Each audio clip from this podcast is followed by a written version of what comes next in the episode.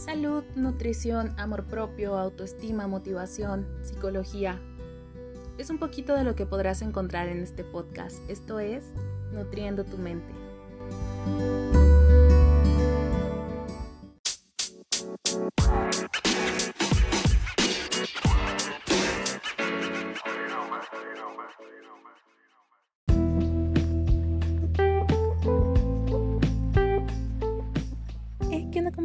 Espero que estés teniendo un excelente día.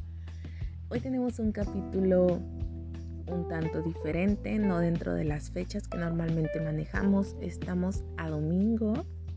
18 de julio, a solo dos días de haber publicado el capítulo anterior.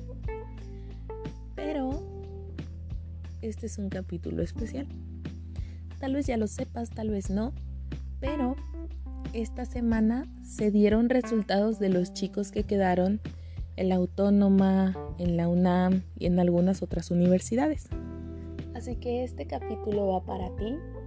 que aplicaste para cualquier universidad, ya sea que hayas sido seleccionado, que hayas sido admitido o que no. Para empezar, quiero felicitarte porque tomar una elección sobre una carrera, sobre lo que quieres hacer el resto de tu vida,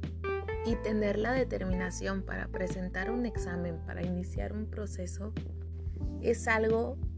que tal vez se escuche o se diga fácil, pero que lleva cierto trabajo e implica muchas otras cosas. Si fuiste admitido en la universidad, una de las primeras preguntas que te van a hacer y que te van a hacer por días enteros es por qué estudiaste, por qué elegiste la carrera que elegiste. Tal vez algunas personas ya lo tengan muy claro, tal vez otras no sepan del todo por qué les llamó la atención esa carrera. Quiero decirte que es posible que a pesar de que tú hayas entrado por una cosa, salgas pensando una cosa totalmente diferente o tu motivación o tu objetivo cambie durante el tiempo que estés estudiando. Y si no quedaste, también te quiero invitar a que te hagas esta pregunta. ¿Por qué decidiste esta opción? ¿Por qué esa carrera en específico? Si realmente es algo que te llena, que te motiva, en lo que te ves en un futuro. Yo sé que esta decisión es algo que generalmente tomamos a una edad muy corta y que en muchas ocasiones o en muchas escuelas no nos dan una preparación o una asesoría sobre lo que podríamos llegar a hacer o cómo darnos cuenta de qué es lo que realmente nos gusta o qué es lo que podríamos ser o hacer. Yo creo firmemente que todas las cosas pasan por algo y que tal vez si no fuiste admitido este año, sea o porque tal vez no era la mejor opción para ti esa carrera y puede que en el transcurso de un año te des cuenta de que realmente no era lo que te gustaba y descubras otra cosa totalmente diferente o muy parecida que te llene aún más y que te haga mil veces más feliz que tu opción inicial. Creo también que hasta cierto punto nos ayuda un poquito a valorar una segunda oportunidad y tal vez hasta esforzarnos un poco más ya dentro de la universidad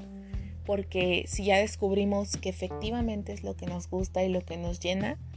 este proceso puede hacer que nos aferremos un poquito más a esas cosas, que las valoremos, que entendamos cómo tenemos que hacer las cosas para llegar a donde queremos estar. O que simplemente a lo mejor sí era esa carrera para ti, pero no era el momento. Tal vez te faltaba descubrir algo, prepararte más, explorar más opciones porque a veces el hecho de que exploremos otras opciones no significa que ya no nos guste nuestra carrera o que no sepamos muy bien lo que queríamos. Simplemente nos puede ayudar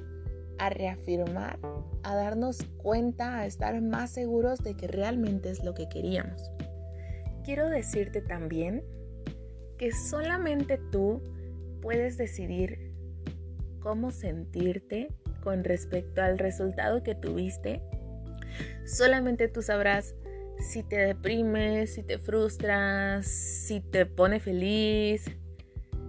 si te sientes aliviado porque tal vez creíste que era algo muy rápido. Solamente tú puedes saber lo que estás sintiendo y no tienes una obligación con nadie de sentir otra cosa, de disculparte por lo que llegues a sentir, ni el hecho de que nos sintamos de una manera o de que hayamos vivido un proceso nos dicta forzosamente el cómo debemos de comportarnos o lo que tenemos que hacer después de ahí. Y es que esto también es algo muy común. ¿Cuántas veces no te ha pasado, al menos a mí me ha pasado, que llegué a vivir algunas situaciones horribles en las que obviamente me provocaron ciertos sentimientos y que mi familia o las personas que sabían de estas situaciones esperaban que yo actuara de una manera en específico y el ver que yo no actuara de esa manera en específico para ellos era pues algo raro, algo que no podían procesar del todo y que en su momento me llegaron a decir de, oye, es que si te pasó esto, ¿por qué estás haciendo esto? ¿Por qué no te veo llorando todo el día? O pues sí, súper triste, súper deprimida en lo que ellos creían que, que debería de ser la forma correcta o única de vivir una emoción. Y la verdad es que este tipo de comentarios a mí también me llegaron a cuestionar, me hicieron cuestionarme a mí misma el si yo estaba mal por lo que estaba sintiendo, por el cómo estaba manifestando mis emociones y si tal vez debía de aparentar algo no era simplemente para que las demás personas estuvieran a gusto con cómo manifestaba yo mis emociones o con cómo llevaba yo a cabo ciertos procesos. Entonces, solamente tú vas a entender al 100% todas las emociones que tienes y no tienes ninguna obligación con nadie de cambiar la manera en la que expreses estas emociones simplemente para entrar en algunos estándares o en lo que tu familia o amigos crean que es la manera en la que te deberías de sentir. Porque no tienes un deber con nadie de sentirte de ninguna manera ni de expresarlo de la manera en la que ellos quieren. Porque todos vivimos nuestras emociones de diferentes maneras, todos tenemos derecho a expresarnos de diferentes formas y eso no está mal. También te quiero decir que si bien no era tu plan inicial el no quedar un año, hay algunos que sí, algunas personas que dicen, yo la primera vez no quería quedar y la segunda vez yo ya sabía a lo que iba, me tomé mi tiempo, hice mil actividades por mí y eso también me ayudó a enfocarme más o a echarle más ganas cuando ya estaba dentro de la uni. Hay personas que deciden desde un inicio tomarse un año sabático quiero decirte que tienes mil posibilidades. Puedes seguir estudiando, em, puedes estudiar otra cosa, puedes estudiar un idioma, hacer ejercicio, hacer una actividad que siempre quisiste hacer y que tal vez considerabas que no tenías el tiempo suficiente. Puedes trabajar, puedes hacer lo que tú quieras. Y quiero que sepas que el hecho de que no hayas quedado en un primer intento o de que tengas que esperar un año o de que cambies de opción no te define. No define tu valor, tu inteligencia, ni el hecho de si vas a tener éxito en la vida o no. En uno de mis podcasts anteriores yo te hablaba de cuando me hice irregular en la universidad y te decía que muchas veces tenemos planteado algún plan o trazada de alguna manera lo que nosotros creemos que debería de pasar y en el tiempo en el que debería de pasar y que cuando este proceso no se ve así, tendemos a frustrarnos o a presionarnos porque sentimos que el tiempo no nos da para más, que si no lo pudimos hacer este año, ya no lo vamos a hacer nunca. Hay personas que dicen, no, es que sabes que tengo 27 años, me quiero meter a una carrera de 5 años, pero pues ya voy a terminar a los 32, o sea, cuando la termine voy a tener 32, entonces yo creo que mejor no sigo mi sueño porque voy a estar muy grande cuando lo termine porque de verdad he escuchado muchos comentarios así. Y ok, es totalmente válida tu opinión, tu decisión, pero quiero que sepas que si es tu caso, estudies o no estudies, en 5 años vas a tener 32 o los años que te toque tener en 5 años y que la única diferencia va a ser el si seguiste tus sueños, lo que tú querías hacer, o si te esperaste porque creíste que el tiempo ya no te daba para eso. Quiero que sepas también que la universidad en donde vas a realizar tus estudios, ya sea que cumpliera con el plan inicial o no, tampoco define si vas a ser un buen profesional,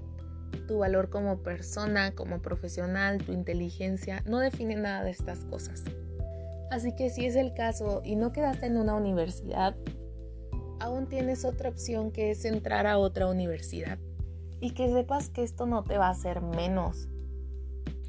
Ahora que si tu convicción es esperarte un año para realizar otra vez el examen en la misma universidad o cambiar de carrera o lo que sea, no te va a hacer menos, no te va a definir el tiempo, no te va a definir nada. Simplemente quiero que sepas que lo más importante es que estés feliz con la decisión que tomes, con los resultados de esas decisiones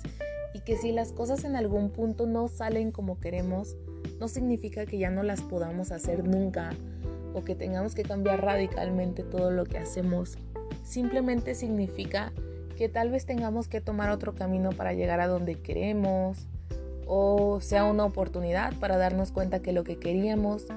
pues no es lo que realmente nos va a hacer felices y pues que aproveches todo eso, que está bien hasta cierto punto deprimirse y pues todas las emociones que vengan con el hecho de tal vez no quedar en la universidad que tú querías, pero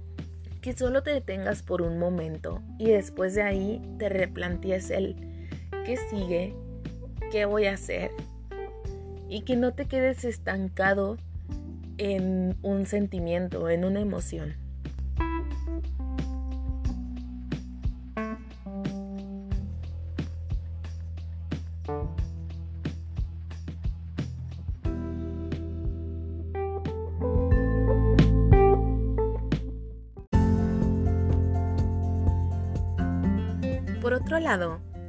Y esto va para ti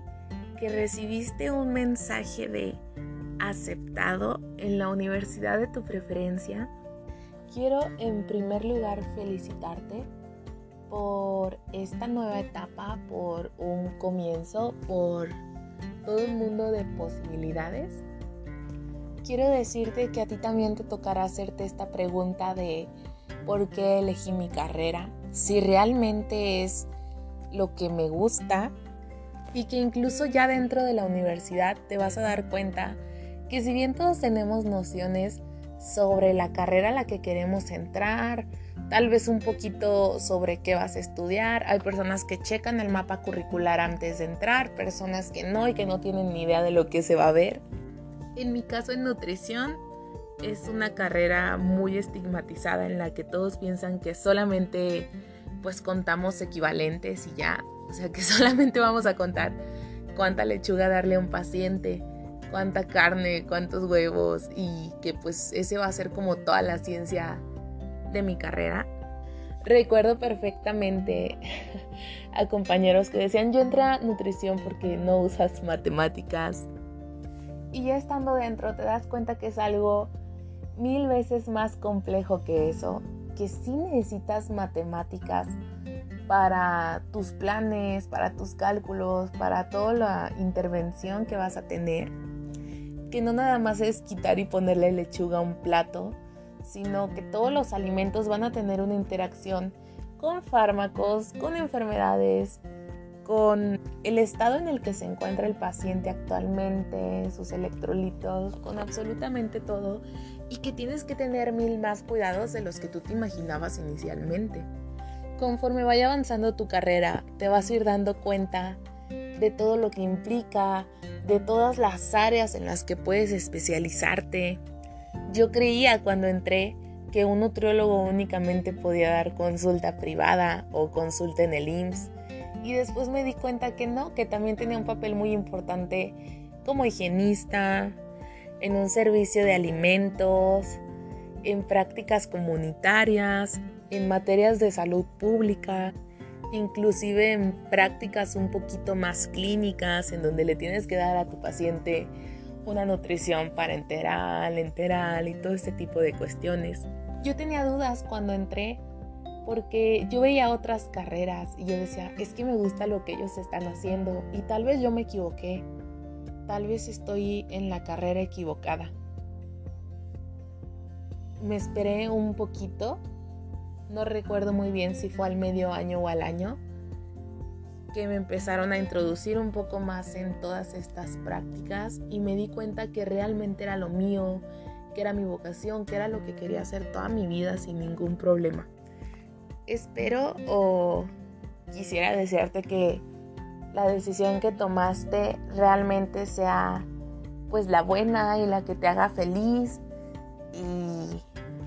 que descubras y te enamores mil más de la carrera que escogiste. Pero también te quiero decir que hay una posibilidad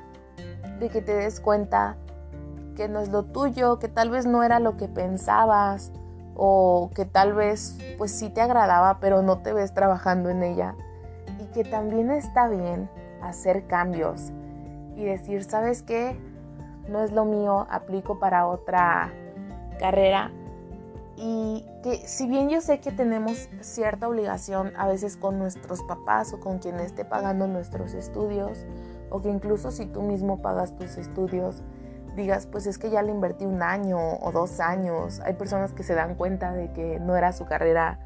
en octavo semestre. Pero quiero decirte que si es el caso, te animes a buscar otra opción. Porque piensa que es algo que podrías hacer para el resto de tu vida. Y creo que lo mejor, para mí una de las mejores cosas que existen, es el hecho de que te paguen por hacer lo que te hace feliz, por algo que haces bien, por algo que te gusta, que te apasione, que no te requiera tal vez el mismo esfuerzo, eh, no en una cuestión física o en una cuestión de tiempo, sino todo el proceso que uno lleva a cabo cuando no le gusta lo que está haciendo, cuando no es del todo feliz en su trabajo. Nuevamente te repito a lo que le dije a los chicos, que tal vez no fueron seleccionados en esta vez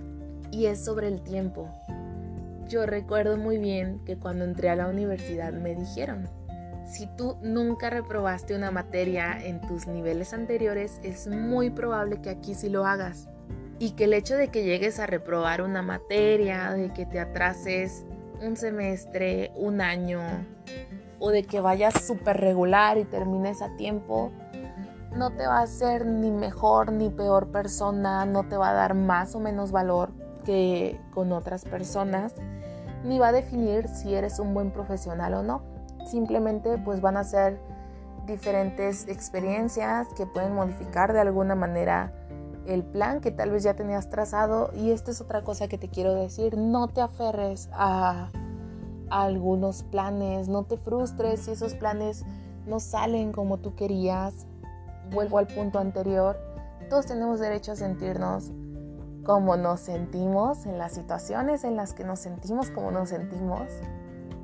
Pero nuestra responsabilidad entra en el qué vamos a hacer con eso que sentimos, qué vamos a hacer con esa frustración.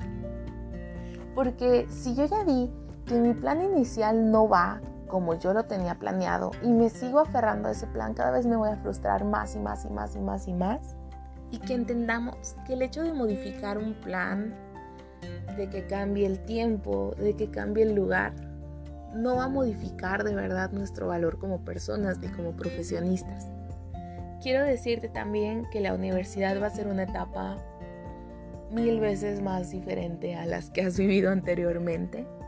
que puede ser un lugar en el que encuentres un chorro de amigos y en el que vivas experiencias que tal vez no te imaginaste vivir, pero que sean un recuerdo para toda tu vida, que sean experiencias o situaciones que te hagan feliz, que las recuerdes con esa misma felicidad. Es una oportunidad de hacer alianzas tanto con personas de tu misma carrera como de otras carreras, porque esa es una de las posibilidades es una de las oportunidades que te brinda el entrar a una universidad, el conocer a muchísimas más personas. Quiero decirte también que es probable que cambie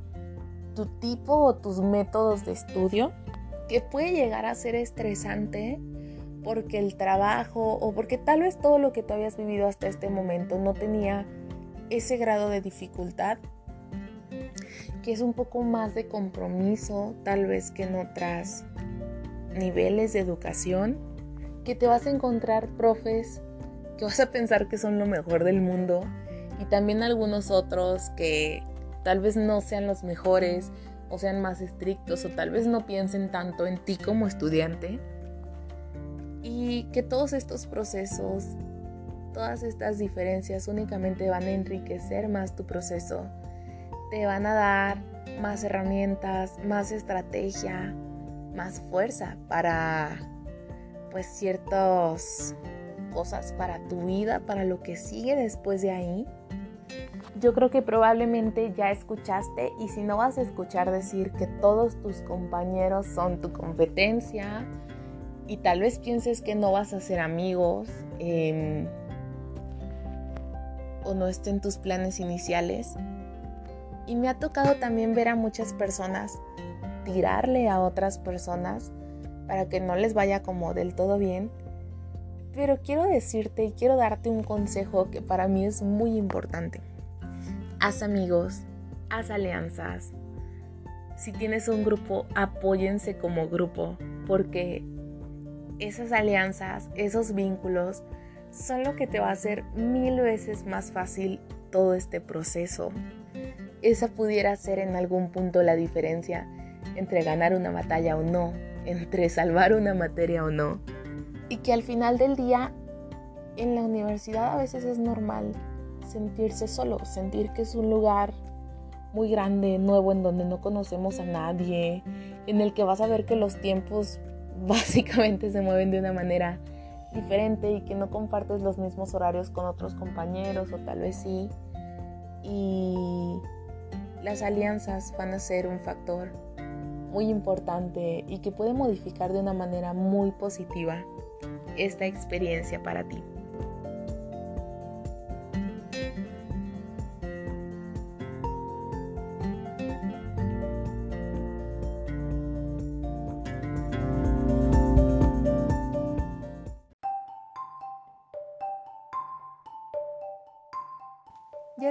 Al final de este capítulo, sin duda un capítulo especial, un capítulo diferente. Si tú realizaste este proceso, este trámite para entrar a la universidad, o si conoces a alguien que realizó este mismo trámite, ya sea que haya tenido un resultado positivo o negativo, o simplemente si te gustó este podcast, te invito a que lo compartas, a que se lo compartas a esas personas para que puedan escucharlo te agradezco enormemente el haber llegado hasta este punto. Ya sabes que puedes escucharnos en Spotify y en YouTube como Nutriendo tu Mente. Te mando un fuerte abrazo. Espero que estés teniendo un excelente día y que sigas teniendo un excelente día y una excelente vida. Ya me conoces, yo soy Alma Banda. Esto fue Nutriendo tu Mente y nos vemos en un próximo capítulo.